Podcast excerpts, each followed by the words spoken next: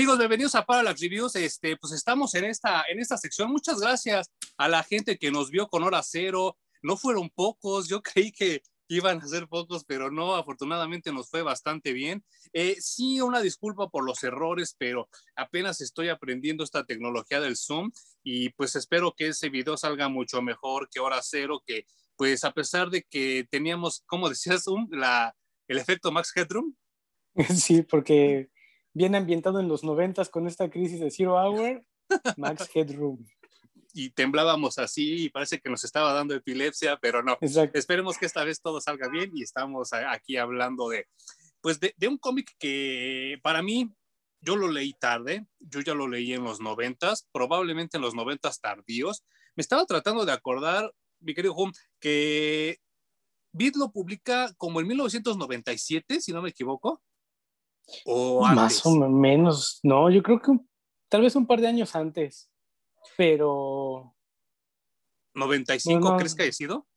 Puede ser, el, el, año exacto no lo recuerdo, honestamente. Pues se, se, se, anuncia con bombo y platillo que iban a publicar Crisis en las Tierras Infinitas, editorial Beat. Eh, es el primer cómic que yo veo de ellos que no está impreso en papel Straza ni en papel Revolución, porque las impresiones de Beat eran nefastas, eran horribles. Yo no sé por qué hay gente que hoy se aboca a buscarlos y encontrarlos y los atesora y los sobrevalúa, cuando eran bastante malitos, ¿no? Este es el primer cómic que imprimen en papel cuché y es un papel glossy, un papel brillante.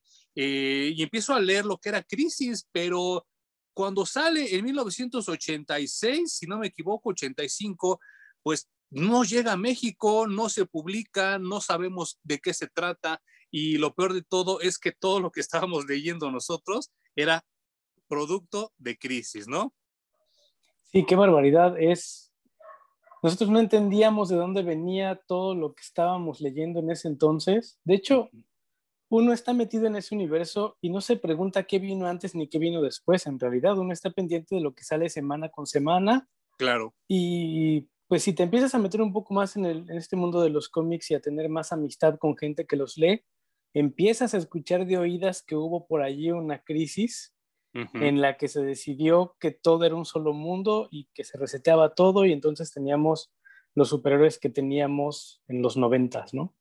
Y, hasta donde yo tengo entendido, porque he leído acá dos que tres librillos de, de historia del, del cómic y de historia de DC, es que ellos ya tenían planeado este evento para que saliera en el 83, 84, pero de repente les come el mandado Marvel con Secret Wars y llega Secret Wars y nos cumple la fantasía, porque ese sí se publica en México, nos cumple esa fantasía que nosotros tenemos con nuestros juguetes cuando somos chiquitos, de jugar con varios superhéroes y mezclarlos, y que el hombre araña esté con el Capitán América y con Hulk y bla, bla, bla, y son esas fantasías que tienes de chiquito y por fin las teníamos en el cómic. Eh, el punto en contra de Secret Wars es que pasan muchas cosas, ¿no?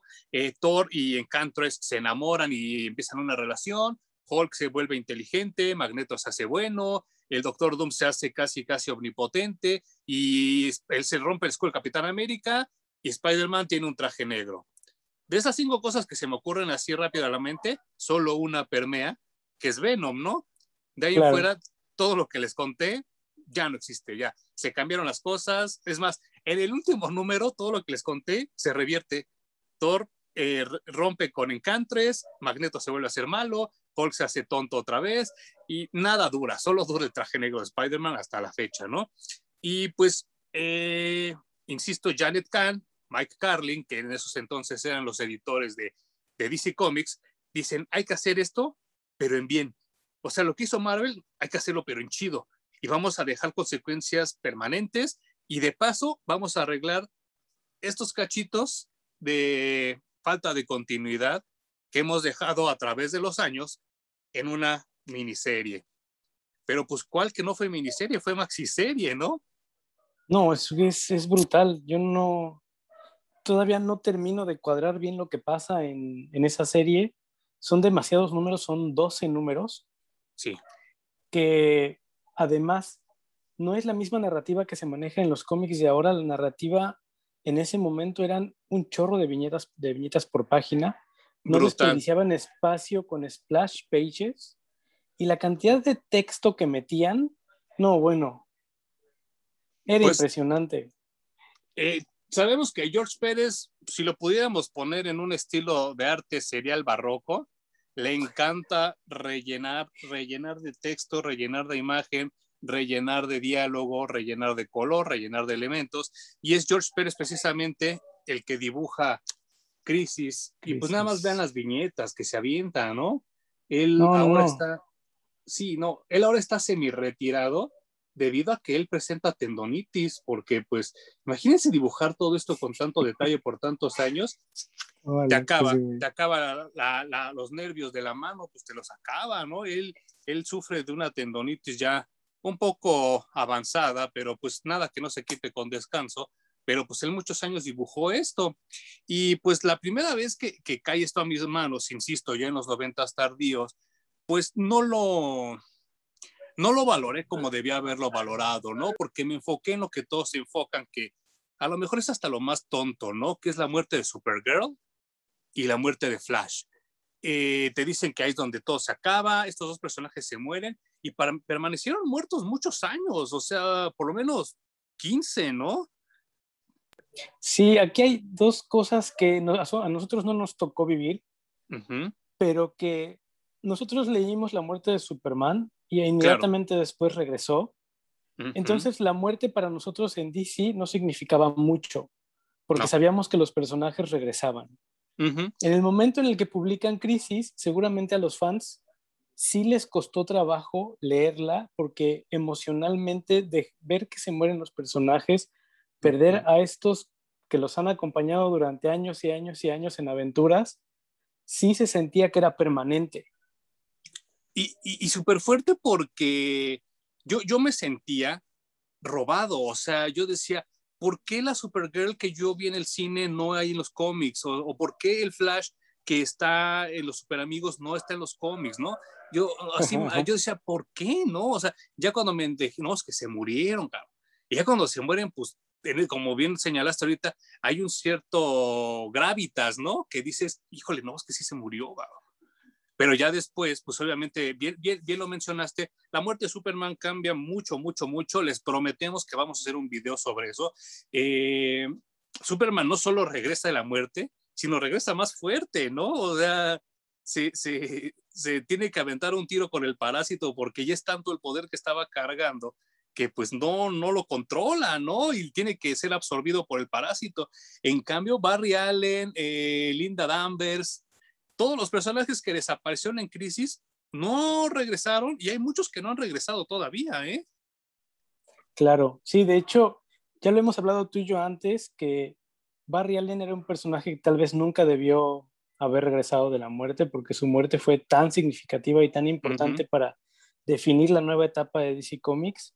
Sí. Y, y, bueno, esa es parte de la importancia que tiene Crisis en las Tierras Infinitas dentro de la continuidad, continuidad de DC, incluso para que regresara Cara Sorel como Supergirl, pasaron muchísimos años. Tuvimos antes un clon de materia, no sé, extraña, ¿no? De protomateria. que eh, muy bien escrita por Peter David, pero eh, muy noventera, ahorita se las muestro.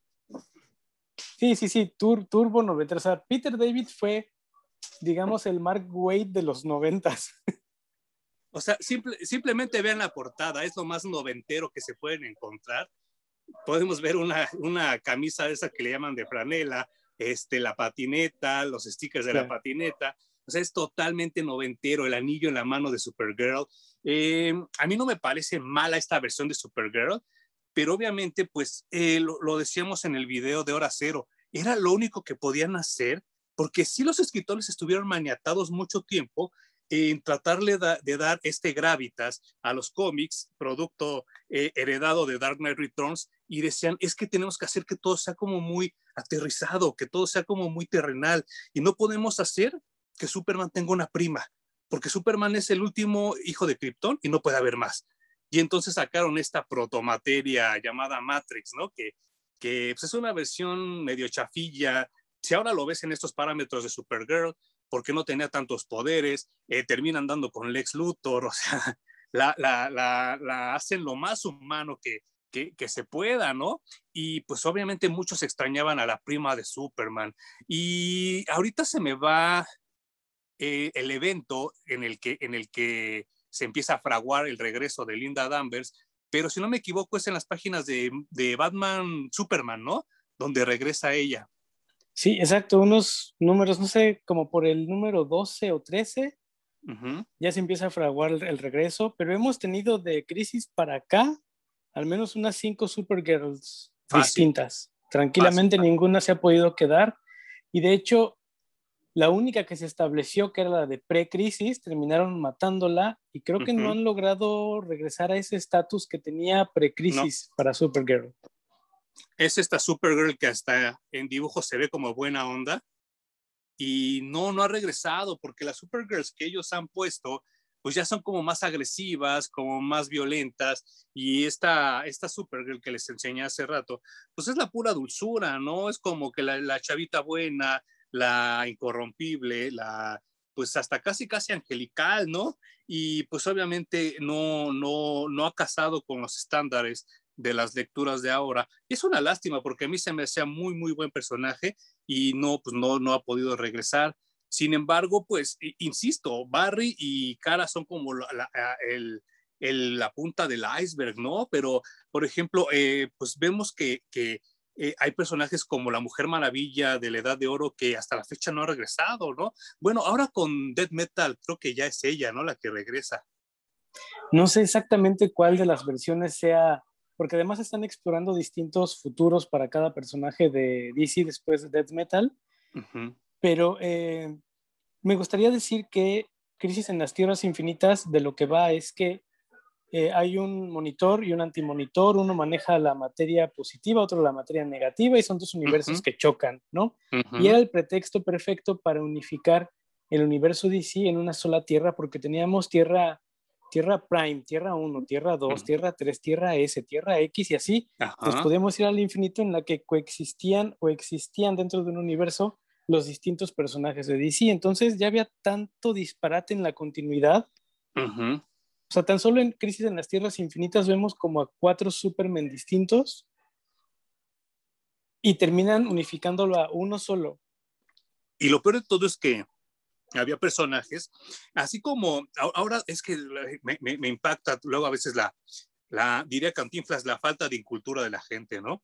Eh, ahorita todos critican a Disney por comprar tantas franquicias por todos lados, pero hace 30 años Warner hizo lo mismo y nadie lo criticó. Y pues eh, DC Comics adquiere a Fawcett Comics, que es donde nace el Capitán Marvel original, eh, y a, eh, creo, que, creo que se llamaba Smash Comics, que es donde sale también el tío Sam y los Freedom Fighters. Y así hay varias este, franquicias que DC Comics compró y muchas de ellas a la mala, ¿eh? O sea, por ejemplo, el universo Fawcett de Wiz Comics lo compra a la mala después de una batalla legal larguísima que también algún día hablaremos de ella y se apropia de los personajes, porque no lo puedo llamar de una manera así como más amable, se apropia de esos personajes, sin embargo no los había usado.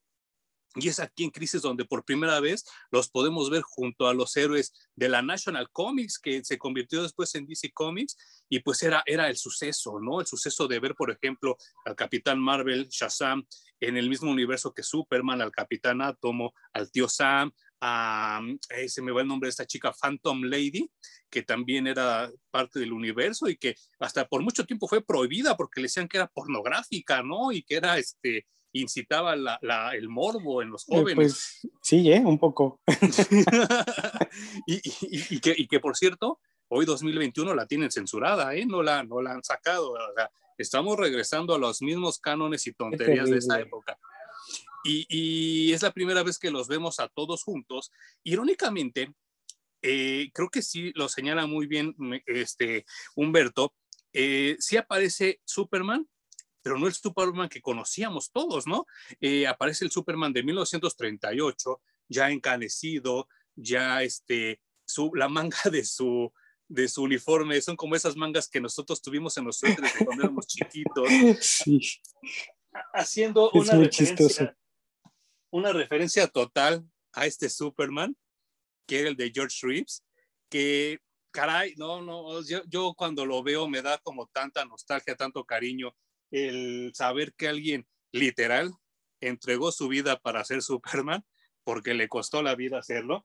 Y obviamente este Superman que nosotros vemos envejecido, encanecido, que es este, ahorita les muestro otra página, eh, pues él todavía tiene sus valores muy bien establecidos, él todavía sigue siendo este como Boy Scout, ¿no? Que, que respeta todavía las leyes, los, los valores, y, pero pues tiene la desventaja que ya está envejeciendo, ¿no? El mundo está cambiando y él ya no se encuentra, él ya no se siente el, el líder de una generación o de un grupo de superiores. Sin embargo, él es el que los saca adelante, ¿no? Casi todo el tiempo. Él es el que los anima, él es el que los, les echa porras. Y no solo tenemos este Superman que vendría siendo como un Superman envejecido, sino tenemos a Linterna Verde, pero no Hal Jordan, sino un Linterna Verde negro, ¿no? Que John Stewart, ¿no? Sí, sí. Este personaje de Superman que, que dices, y de hecho, algo que se siente todavía palpable dentro de toda esta saga es el universo DC, que es un universo DC de blancos y negros. Entonces, Superman, el, más viejito, es como el personaje que más representa esto. Es el de no hay escala de grises, o eres malo o eres bueno. Y durante toda la saga se puede leer que los superhéroes son del Golden Age, casi todos, porque están en este universo. Luego, eh, yo creo que un poco orillado decía por sus lectores a contar historias más aterrizadas, un poco más reales, más humanas y menos en el imaginario allí de unicornios y cosas que no, ocurren realmente en la Tierra, terminan decidiendo hacer esta crisis y después eh, cambiar ese tipo de narrativa de todo sale bien, los buenos siempre ganan, todo es colorido y con luz. Y, y, pues creo que logran muy bien eh, hacer el cambio diciéndole adiós a personajes que ya no servían para este nuevo universo. Pero es algo que se me hace bien pesado en la lectura de Crisis en las Tierras Infinitas, que muchos personajes se quedan sin historia, sin tierra, sin la gente que conocieron, son ahora sí que los únicos sobrevivientes de su propia realidad. entran, el mismo Superman viejito entra en una psicosis extrema en la que no puede entender, no le cabe en la cabeza que su universo no existe. La gente que conoció no solo no existe, nunca existió. Fueron borrados completamente de la, de la historia. Y, y, en esta historia de Crisis en las Tierras Infinitas logran hacer al lector sentir lo que sienten esos personajes. Y, y vaya, Marv Goldman eh, es una persona que también ha estado muy estudiada él revive y revitaliza la franquicia de Teen Titans y lo logra también, como dice Humberto, con estos temas como más serios, como más profundos. Eh, yo creo que él, tuvo que hacer como muchos sacrificios y como que pisar muchos talones y romper muchas reglas para que le aceptaran este tipo de guion. Porque, insisto, yo la primera vez que lo leí nada más fue así para ver cómo se moría Supergirl y cómo se moría Flash. Ahora que lo releí, eh, yo, yo se lo dije a Humberto también, es una lectura bastante oscura, ¿eh? bastante deprimente, bastante pesimista, por, por llamarlo de alguna manera. Eh, el final no es, no es un final feliz, por mucho, o sea, no es este final hollywoodense donde todo acaba bien, o final Marvel, como les platicaba de Guerras Secretas, donde en el último número se resuelve todo. Es más, yo puedo decir que los últimos dos números son los más tristes, ¿no? Sí, sí porque son muchas despedidas y te digo, a universos enteros, no solo a, personajes, ¿no? Eh, me parece que es una lectura muy adulta. Yo, igual que tú, cuando la leí, la sentía pesada. Había muchas cosas que no me, no, me hacían sentido porque ya platicábamos de Hora Cero que nos presentaron muchos personajes y si yo conocí 20 personajes nuevos en Hora Cero, en Crisis en las Tierras Infinitas son 50 personajes nuevos. Fácil, fácil. Y que además los conocí durante ese instante en el que leí la saga y luego me los desaparecen. Claro, porque ya dejan de existir. Hasta los mismos protagonistas tardaron años en regresar, ¿no? Por ejemplo, Harbinger nunca regresó. Eh, Paraya creo que regresó también y lo mataron luego, luego, ¿no? O sea, son personajes que no, no se retomaron. Lori Lemaris incluso. Bien, perdón. Lori Lemaris también tardó como 10 años en regresar. Y, y, y, de repente, pues todo, todo era como muy esta usanza, ¿no? Eh, pues Harbinger, como bien dijo Humberto, no trabajaba solo para el monitor, sino era doble, doble agente y trabajaba también para el monitor, porque ella realmente no sabía todo lo que, lo que se estaba ocasionando, lo que se estaba fraguando. Eh, hay personajes que, como dice Humberto, yo en mi vida los había conocido y ahora que lo releí, hay muchos que todavía no, no han regresado, no son familiares así como, como muy conocidos como este mono que se llama Solvar, que también hasta hace poco lo acaban de regresar para aventarse un tiro con Gorilla Grodd y pues se tardó por lo menos 30 años en volver y muchos otros que, que, insisto, eh, si no lo has leído, pues creo que voy a hacer como un spoiler, pero el antimonitor es el villano máximo de esta saga. Él no regresó hasta que Jeff Jones lo regresó, ¿no? Para Linterna Verde. Ah, sí, qué chulada de historia. Y de hecho, eh, han estado regresando personajes en distintas crisis, ¿no? También tenemos el caso de Superboy Prime, ah, que ha regresado no en una, sino como en cuatro distintas ocasiones. Pero creo que esta va a ser la buena, ¿no? poderoso. Sí, parece que esta ya va a ser la, la, definitiva. No sé, nunca se sabe con DC, siempre tiene crisis para arreglar unas cosas, descompone otras.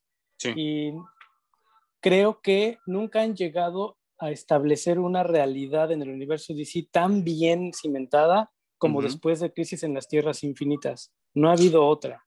No, creo que los que tuvimos la oportunidad de iniciarnos en la lectura de DC Comics en el mundo post-crisis, tuvimos muchas ventajas, ¿no? Fuimos muy consentidos, muy, muy, este, muy, muy arropados, muy, pues, yo creo que sería el término, muy arropados porque nos, nos dan un Superman desde el principio, con Man of Steel de John Byrne, nos dan año uno de Frank Miller, y pues obviamente George Pérez nos da la versión de la Mujer Maravilla que sigue hasta nuestros días, que es esta, ¿no? Y ya con esos tres personajes que son eh, el triunvirato de DC Comics, arreglas todo el universo, ¿no? Claro, y bueno, nos dejaron el, el Wally, Wally West, el Flash que nos marcó realmente.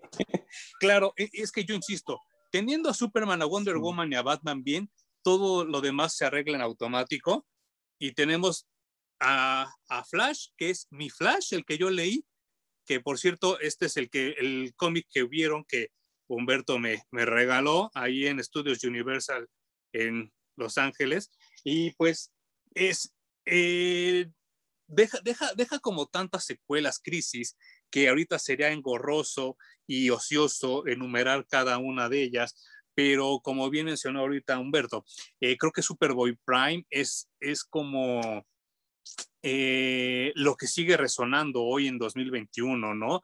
Él en Crisis Infinita, no Crisis de las Tierras Infinitas, que es la que estamos hablando ahorita. Hay otro evento que se llama Crisis Infinitas, se hace malo, pero ahorita en Death Metal ya es bueno otra vez y está poca madre, ¿no? Porque mm, yo no lo había notado hasta que Humberto me lo hizo, me lo hizo ver, que, hay una tendencia del 2010 para acá de que en todas las historias el malo era Superman.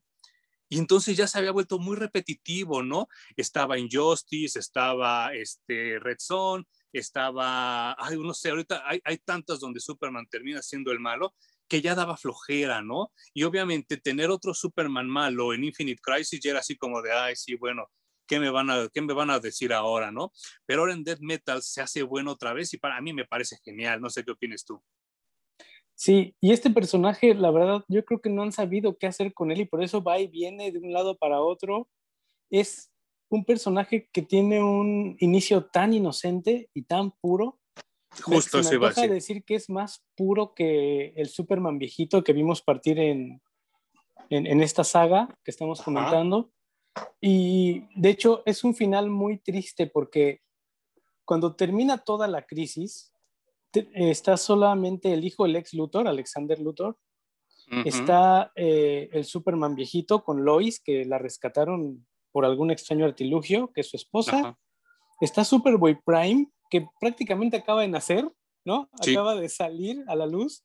Y ya, pues como su tierra no tiene cabida, lo están matando. Se van estos personajes a un universo pues, no sé, tampoco dicen a qué tipo de universo, solamente dicen que es un lugar donde hay mucha paz y en donde van a estar bien todos todo el tiempo. Y allí se van a quedar los siguientes 15 años hasta que decide entrar a Superboy de regreso para hacer lo malo. Y como dice Manuel, luego bueno y luego malo, luego bueno y luego malo. Y un poco, eh, como él dice, creo que está bien, está bien que, que hagan esto de ya vamos a dejarlo como bueno. Quiero ver cómo llevan ese personaje, porque ahora ya tenemos también tres Superboy distintos. Tenemos al hijo de Superman oficial, a Jonathan Kent. Tenemos ah. al clon de Superman con Lex Luthor, que es Connor ah. Kent. Y ahora con este va a ser el tercero, regresando de, pues a ver de dónde lo regresan, porque ya no sé ni siquiera en dónde había quedado. Claro, y aquí, aquí está como la, la, la muestra, nada más vean los dibujos, ¿no? Como este Superboy es totalmente como inocentón y como buena onda, y eso es como una portada moderna, pero pues vean los interiores, ¿no? Sí es así como la, la, la, bondad andando y a mí me parecía ridículo, ¿no? Que, que se volviera malo y que hiciera tanta fechoría, porque creo que hasta termina matando a, a otros miembros también precisamente, precisamente, de los Freedom Fighters, ¿no? Empieza a disparar sus rayos que no los puede controlar, los quema, totalmente ridículo, ¿no? Yo terminé como muy, con muy mal sabor de boca de ese, de ese evento, sí me quedé así de, ay, bueno, ahora lo he redescubierto y ya con Superboy Prime bueno de nuevo, ya no me desagrada tanto, pero sí creo que fue como un mal evento en su momento, ¿no?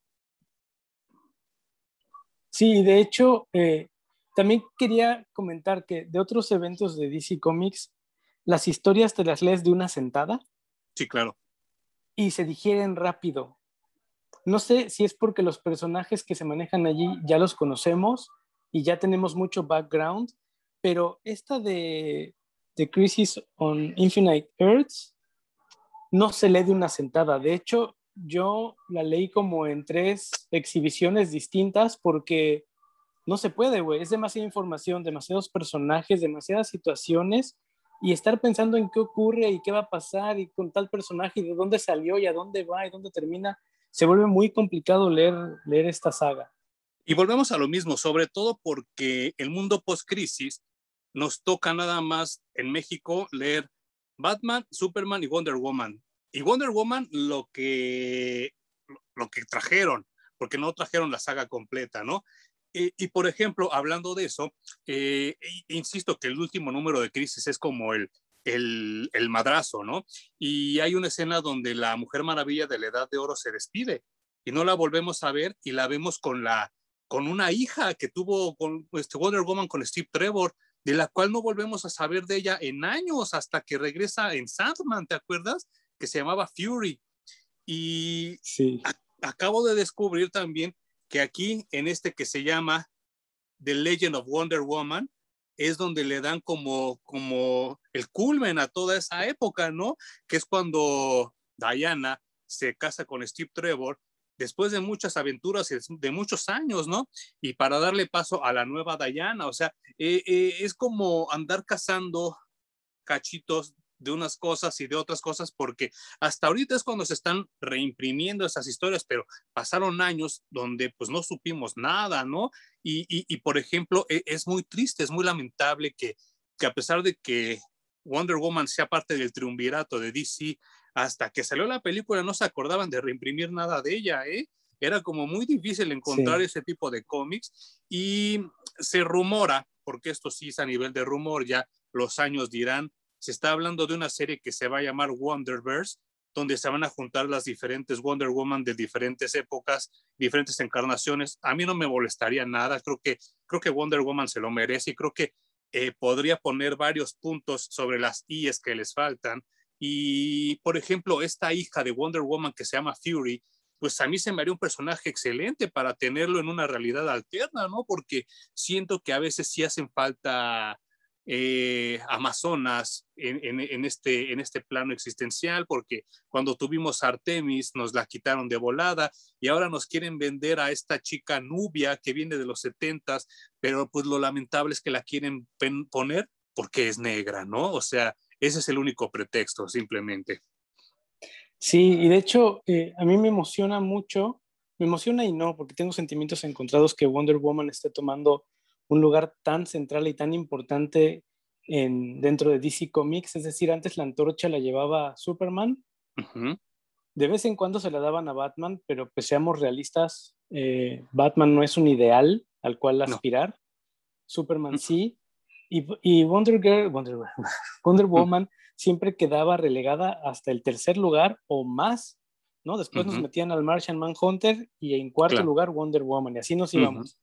Y ahora que está tomando tanto auge, se me hace tan interesante y tan importante. Era un lugar que creo que le, le correspondía desde hace muchos años y que qué gusto que se hayan aventado a hacer la película porque eso le da tanto tiempo aire y le da la oportunidad de que más público la conozca, sepa de ella quién es realmente y que tenga más fans detrás. Bueno, eso me parece súper genial. A mí como fan de Superman me causa un poco de shock, ¿no?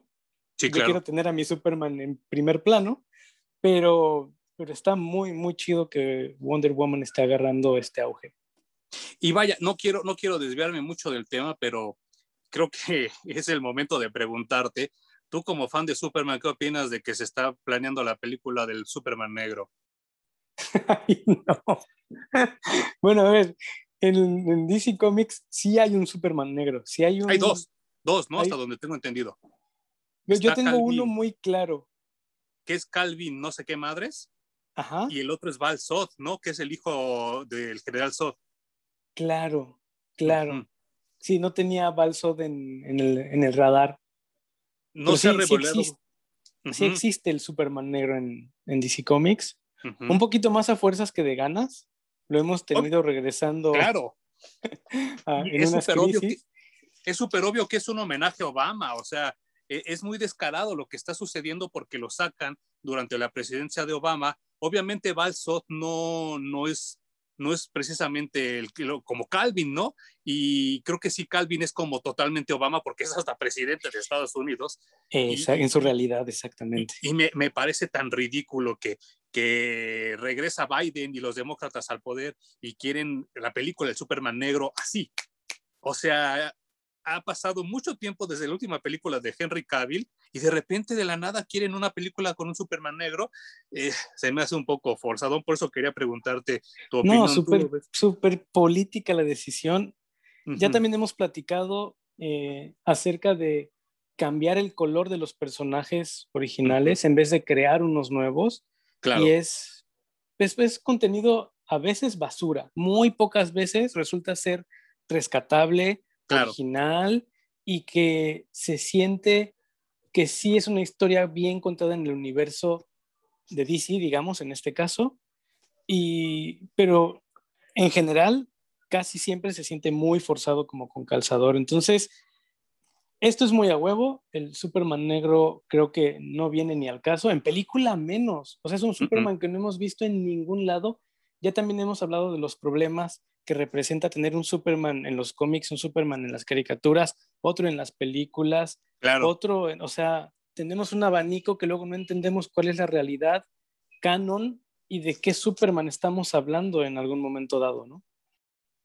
Y vaya, después de que de lo corto que mencionaste Wonder Girl, eh, creo que también es importante mencionar que Crisis crea una de las paradojas del tiempo que se tardó mucho, mucho, muchos años en borrar, que existía Wonder, Wonder Girl antes de Wonder Woman, porque Teen Titans se sigue publicando, ¿no? Se sigue publicando Teen Titans y entonces estaban reiniciando Wonder Woman y entonces la gente no se explicaba cómo existía una Wonder Girl y no existía una Wonder Woman, ¿no? Eh, también, si la memoria no me falla, tenemos alrededor de cuatro Wonder Girls. Sí, más o menos bueno, Donna Troy ha estado y seguirá estando, va y viene también, se muere y regresa, se muere y regresa, ¿no? Obviamente la Wonder Girl original era la princesa Diana, la princesa Diana de, Morra. Después es Donna Troy. Hija de Hipólita, ¿no? Donna Troy, que es como un reflejo, una imagen así reflejada que tomó vida. La tercera es este Cassandra, ¿no? La güerita sí, casi. En los Teen Titans, pareja de Superboy. Sí, claro. Y la, la, que está ahorita, que no sé, la verdad, no, no, la, no, la, no la ubico ahorita, les, estaré poniendo imágenes, pero pues cuatro Wonder Girls, tenemos como 20 mil Robins, Y esa es otra cosa que también quería comentar. O sea, eh, en Crisis, en los últimos dos números, sale Robin ya de adulto, él ya está casado. Y Canoso también. ¿Mandé? Dick, Dick Grayson canoso. Sí, sí, o sea, ese nivel de viejo estaba. Y, y, es como muy, muy impactante porque yo, eh, yo cuando releí esto, para mí se me hizo tan buena esta onda de que Dick Grayson siguiera siendo Robin, porque creo yo, yo, yo, es mi opinión, la opinión de Manuel Armas, no es ni la opinión del canal ni la de Humberto.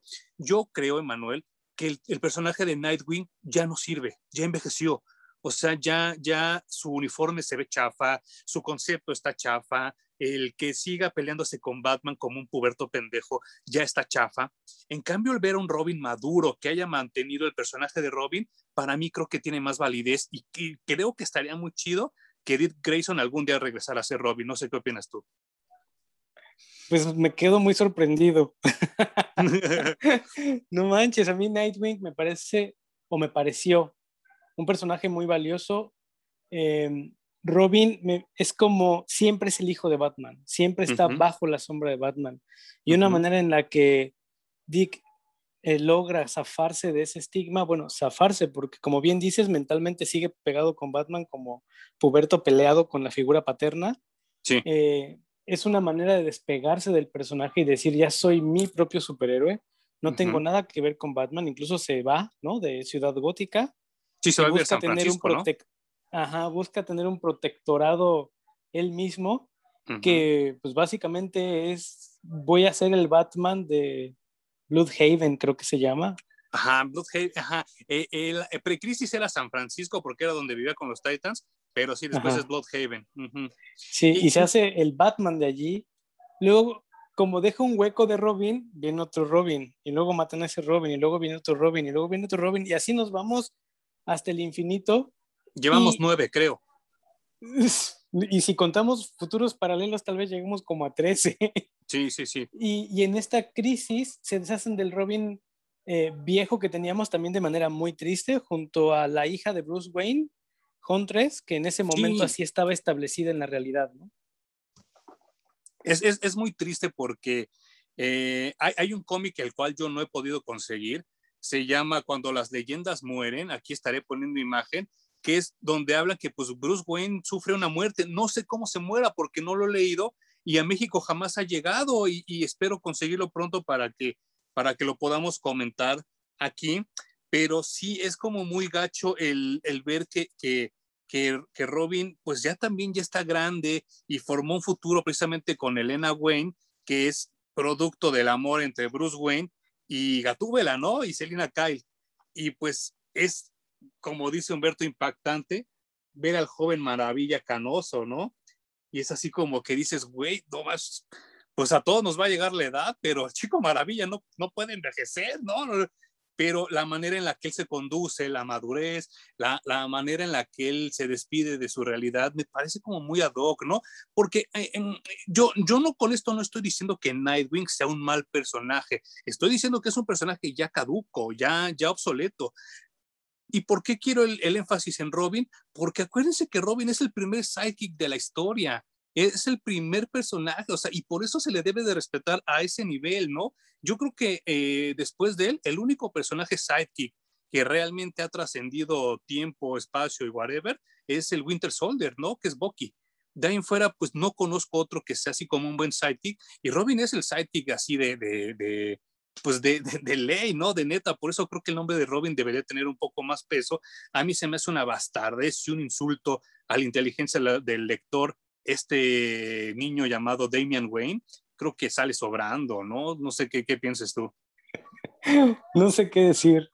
Yo creo que disfruté mucho de Damian junto con Jonathan Kent en la serie de Super Sons. Que ya existía antes, ¿te acuerdas? Sí, claro. Ya existían en los 70 los Super Sons. pero más allá de, de los cómics, es como echar desmadre solamente.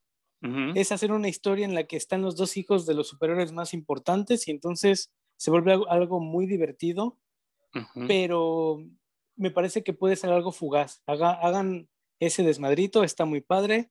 y luego puede desaparecer, o bien, como habíamos comentado, ya tómense en serio de renovar la estafeta y jubilar a Clark Kent y a Bruce Wayne porque alguien más puede tomar el manto de Superman o de Batman, ¿no? No sé, es algo peligroso, difícil de asimilar, pero creo que el futuro de DC va apuntando un poquito para allá.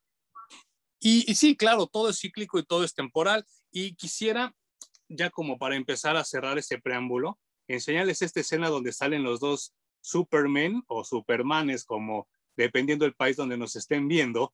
Este, pues para mí fue muy impactante ver esta escena, ¿no? Y cuando llegan, que le dicen a Superman, oye, tu amigo tiene como mal dibujada su S, ¿no? Pero es porque estaba dibujada a la manera de la Golden Age, de la Edad de Oro.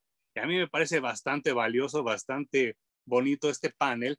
Y pasaron los años y como les comentábamos, Crisis tuvo repercusiones en los cómics que hasta la fecha se siguen, se siguen como que sintiendo eh, en la lectura de DC Comics. Afortunadamente, mm, lo, lo gacho se ha ido yendo y lo chido ha ido como que permaneciendo. Tan es así que hasta hace año y medio, la CW se decide a sacarlo para la televisión y lo hace un crossover pues bastante como extraño, ¿no? Eh, pero es que recordando lo que acabo de mencionar, regresan a un Superman bastante mediocre para mi opinión, llamado Brandon Routh, que él no tuvo la culpa. El guion es malísimo la dirección es malísima, pero todos lo recordábamos como el peor Superman y gracias a esta serie, creo que lo perdonamos todos, ¿no? lo reivindicaron, güey. tenía, yo tenía muchas esperanzas cuando salió Superman Returns, porque retomaban eh, las películas de Christopher Reeve, la primera y la segunda, y era un homenaje, básicamente. O sea, la misma música, intentaban respetar el, al, personaje. Eh, el Lex Luthor, que también es medio goofy en, en la película Superman Returns. Y con un actorazo, ¿no? Sí, claro. Sí, o sea, después de Jim Hackman, pues qué, Kevin Spacey, ¿no? Y bueno, pobre Kevin Spacey, luego ya le llovió. El violador, sí. Ahorita está muy vetado, pero, pero en su momento sí, ¿no? sí, parece que sí. Muy reconocido en su momento y pues la película resultó ser una cosa aburridísima. Eh, lo único que vale la pena es la secuencia con la que abre cuando rescata al, al avión. Sí, sí, sí. ¿no? Y se acabó. No hay nada más que ver en esa película. Es triste, pero ahora con Crisis en las Tierras Infinitas, que se desarrolló en Supergirl, Arrow, Legends of Tomorrow y no me acuerdo, hay otra, otra serie que se me escapa ahorita. Batgirl, ¿no? Batgirl, tal vez, Flash, ¿no? También. Y fue un crossover bastante importante porque en la tele nunca habíamos tenido este tipo de cosas. Nada. Estuvo, estuvo muy emocionante saber que venía, verlo y después discutirlo. Creo que se queda un poco corto. Bueno, Mark, Mark, Wolfman hace un cameo, ¿no? Incluso en uno de los episodios. No, déjame ver si encuentro el meme que me mandaste, porque es genial cuando dice, no, yo escribí una historia de ustedes. Ay, ¿qué pasa? Se mueren. Bravo, güey. Excelso. Para, para poderlo poner. Este, pues sí, yo, a mí me emociona mucho porque juntan varios universos, juntan desde el Batman de 1966 hasta Birds of Prey de los 2000, a Flash de los 90, todas esas series que, que nosotros vimos de chavos hacen una aparición fugaz, pero no por eso insípida. Y yo me emociono mucho con muchas cosas, otras me cuesta trabajo digerir. Eh, me, me, cuesta, por ejemplo, eh, eh, digerir la, la trama porque está muy enfocada en Flash y de repente no me gusta, por ejemplo, que Iris tenga tanto protagonismo. Esto, eso hubiera sido cualquier otro personaje, pero de ahí fuera yo me quedé como muy satisfecho, sí me quedé como contento de haber visto algo. Creo que sale por lo menos 12 años muy tarde. Si esto lo hubieran hecho hace 15 años con Smallville, nos hubiera alcanzado no solo tener a Christopher Reeve como Superman, sino a Adam West como Batman, lo cual hubiera sido como súper orgásmico, ¿no? Sí, no, hubiera sido una chulada si hubiera sido un poco antes. Yo no me quedo feliz con el, con el crossover de la tele, me quedó a deber. Tal vez no debí de haber leído Crisis en las Tierras Infinitas, releído Crisis en las Tierras Infinitas antes de, del crossover en la televisión. A mí lo que más me hizo ruido fue que Green Arrow adopta el personaje del espectro. Bueno, el rol. Como por cinco minutos, ¿no? Tiene, sí, y o sea, el espectro tiene un rol en Crisis en las Tierras Infinitas, el cómic, que es muy pesado y que ayuda mucho a resolver el asunto.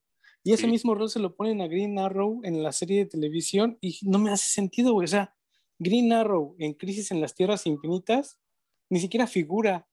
No, no, no, no. O sea, por Dios. Entonces, entiendo la importancia del personaje en el universo de televisión, pero creo que darle tanto poder, y esto me gusta porque me lleva a una parte que me gustó dentro del cómic en la que tienen un diálogo Batgirl y la superchica que se muere, en donde Batgirl está muy preocupada porque todo se va a terminar y ella no tiene absolutamente nada que hacer al respecto. Y está muy deprimida, ¿no? Y le dice a, a Supergirl, pero es que no hay nada que podamos hacer y todo se va a acabar, o sea, mejor me voy a quedar aquí con mi frustración y la otra, Supergirl ve peligro, sale corriendo así de esto, es un trabajo para Supergirl. Y rescata a un piloto de un avión y el piloto del avión le dice, oye Supergirl, pero ni siquiera entiendo por qué me rescatas, si de todas maneras me voy a morir. Es decir, le dio unos segundos más de vida porque en realidad el planeta va a ser tragado por lo que sea que se lo estaban tragando. Y Supergirl le dice, pues es que se trata de que todos luchamos por vivir un momento más, no importa lo que dure ese momento. Y ese diálogo es, o sea, hasta existencial, ¿no? Es como, para eso luchamos todos nosotros todos los días para seguir viviendo. Si no, ¿qué sentido pinches tiene la vida? Sí, no, no, y, y, es como muy adecuado porque insisto que esa Supergirl era la, la, la, lo, lo, dulce, ¿no? Era la, la personificación de la dulzura y es como muy conveniente que ella haga ese diálogo, porque para ese diálogo, cuando, cuando lo dice Supergirl, ya tanto Superman, el nuevo Superman, como el Superman este, de la Edad de Oro, ya estaban perdiendo la esperanza también, ¿no? Ya estaban ellos así también como quedando dando su último esfuerzo y era así de, pues si se puede, se pudo, si no, pues a chingar a su madre, ¿no? Y, y sí, o sea, eh, eh, eh, no es una lectura que yo recomiende para iniciarte en DC Comics, creo que sí debería como que de leer dos que tres cosas antes de aventártela, porque sí es, densa, o sea, sí no, no es así como para novatos, y, y creo que acabas de dar en el clavo, se vuelve hasta existencialista, ¿no? No, no, no, no, no puedo entender cómo Mark Wallman pues pudo lograr eso. Obviamente los 80 eran, eran una época muy oscura, sin embargo, esto va de lo oscuro a lo pitch black, ¿no? Así a lo totalmente negro, ¿no? Sí, claro. Y yo retomaba esto porque cuando agarras a un personaje como Arrow y lo metes en conflictos cósmicos y luego le das el poder del espectro, pierde toda su esencia, destrozas al personaje, ¿no? en, este diálogo, Batichique está consciente de que no tiene poderes, es un ser humano con fuerza y agilidad un poquito arriba del promedio, pero nada más. Entonces, por eso se siente tan mal y tan desolada. Después, cuando el conflicto se lleva hacia el antimonitor y es un conflicto fuera de la Tierra, hay un diálogo de Batman, no me acuerdo con, qué otro personaje, en donde le dice, pues sí, efectivamente nosotros no podemos hacer nada. O sea, esta crisis ya llegó un momento en el que nos rebasó por completo. Y luego tener personajes como Green Arrow, con, con poderes como el espectro, o a Batman con historias como Dead Metal, en la que Batman se vuelve un ser ultrapoderoso. Un dios, me dices, multiverso, ajá. Casi un dios de, la creación, ¿no? Es, me parece que ya eh, Batman perdió toda validez. Y, y pierde hasta el sabor, ¿no? Claro.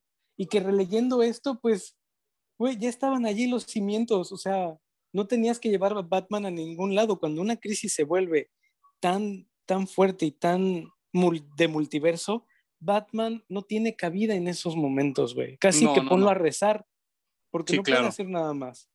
No, y, pero volvemos a lo mismo, ya después hablaremos de esto. Eh, creo que gran culpa de esta, por ponerlo de alguna manera, diosificación de Batman, la culpa la tiene Mark Waid, la culpa la tiene Grant Morrison, la culpa la tiene toda esa gente que nos vendió a Batman como algo supremo. Y sí, pero no, tampoco mamen, ¿no? O sea, también hay que poner las cosas en su, en su justo valor. Y Batman es un detective, el mejor de DC Comics, sí, pero hasta ahí, ¿no? No le podemos poner otras atribuciones que no, no se merece, porque yo recuerdo mucho que cuando yo, yo era más chico, es más, es un comentario que todavía he llegado a, oír hace poco, que la gente le aburre Superman porque resuelve los problemas siempre con algún poder, ¿no? Y yo digo, pues sí, pero Batman últimamente resuelve todos sus problemas con un artilugio, ¿no? O con un amigo.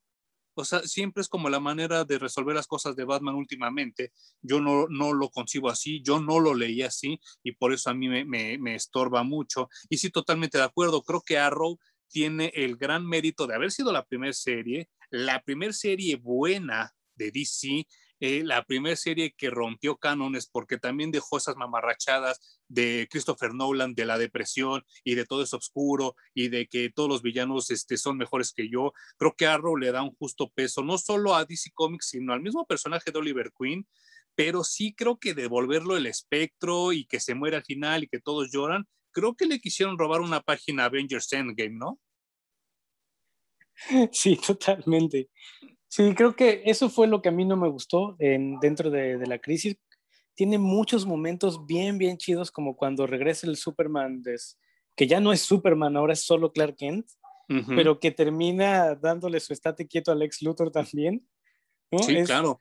Son momentos tan, tan bonitos y el que tú mencionabas que ya, eh, que, que, vienen a reivindicar a Brandon Routh como, como Superman. creo que sí, sí tiene su valor, sí estuvo bien, pero me quedó de ver.